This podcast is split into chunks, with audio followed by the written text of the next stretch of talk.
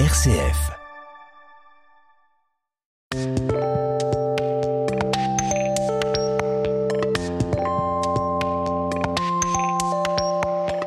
Nouvelle chronique philosophie en votre compagnie, bien entendu, Jean-Paul Deluche, et vous vous attaquez aujourd'hui à la beauté, un grand thème de la philosophie. Bonjour. Bonjour Vincent, bonjour à tous. On va commencer aujourd'hui par un petit bol musical.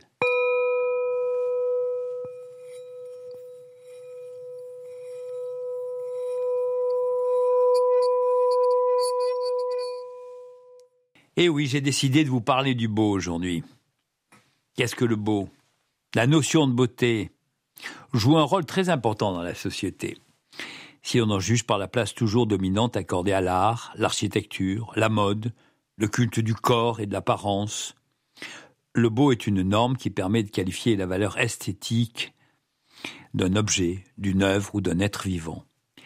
Il renvoie à un idéal de perfection qu'il est difficile de définir comme le montre la divergence des jugements de goût, par exemple à l'égard de la beauté d'une œuvre d'art. Depuis l'Antiquité, les hommes ont cherché à établir des règles ou des canons de beauté pour un chef-d'œuvre ou un beau corps. Mais ces normes varient toutefois selon les époques et les cultures, de sorte qu'il ne semble pas exister de critères universels et objectifs de beauté. Si on ne discute pas les goûts et les couleurs, c'est bien parce que l'on considère le jugement esthétique comme éminemment subjectif. Dans la modernité, on a plutôt renvoyé la beauté du côté du sujet, qui juge en fonction de l'émotion que lui procure la perception d'un objet. Ainsi, selon David Hume, la beauté n'est pas une qualité inhérente aux choses, elle n'est que dans l'âme qui les contemple, et chaque âme voit une beauté différente le beau et le laid peuvent aussi revêtir une dimension morale si l'on considère les jugements portés sur les actes ou l'intériorité d'une personne, indépendamment de son physique. C'est dans le sens moral de cette articulation entre l'idée de bien et l'idée de beau qu'on pourra qualifier une belle action ou une belle personne.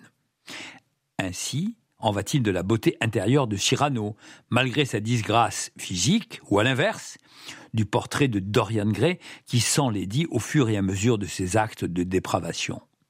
Cela conduit également à relativiser l'importance parfois trop grande accordée à la beauté corporelle et aux injonctions de la mode et des apparences extérieures. Platon nous invitait déjà à considérer que la recherche des beaux corps n'était qu'une étape préalable à la recherche de la véritable beauté, celle de l'âme.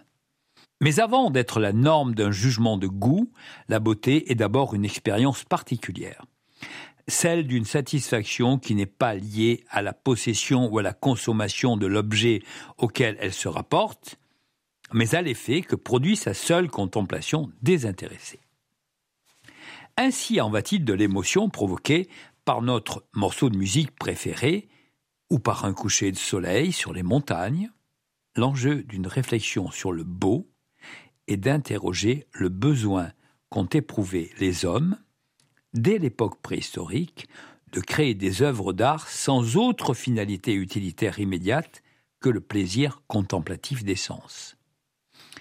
Elle peut enfin conduire à une critique d'un culte excessif de la mode et de l'apparence qui, sous couvert de beauté, impose des normes esthétiques qui asservissent les corps et les esprits pour le seul profit d'une logique mercantile. Cette petite chronique, ce petit billet sur le beau, nous laisse réfléchir et je vous laisse le soin de penser à quelques questions que je vous soumets. Qui dit ce qui est beau? Existe-t-il des critères objectifs de beauté? Le beau est-il le même dans toutes les cultures? Une chose peut-elle être à la fois belle et laide. Qu'est-ce qu'une belle personne? Qu'est-ce qu'un corps parfait? La société impose-t-elle des normes de beauté? Qu'est-ce qu'un chef-d'œuvre? L'art contemporain a déplacé la notion de beauté au-delà de sa seule dimension esthétique et n'entend plus seulement viser le plaisir des sens, mais s'engage dans une démarche réflexive d'interrogation et notamment de mise en question de la finalité de l'art lui-même. Je vous souhaite belle réflexion et je vous souhaite une très belle journée. À très bientôt. Merci beaucoup Jean-Paul Deluche et je ne vous ferai pas l'affront de vous demander ce qu'est une belle journée.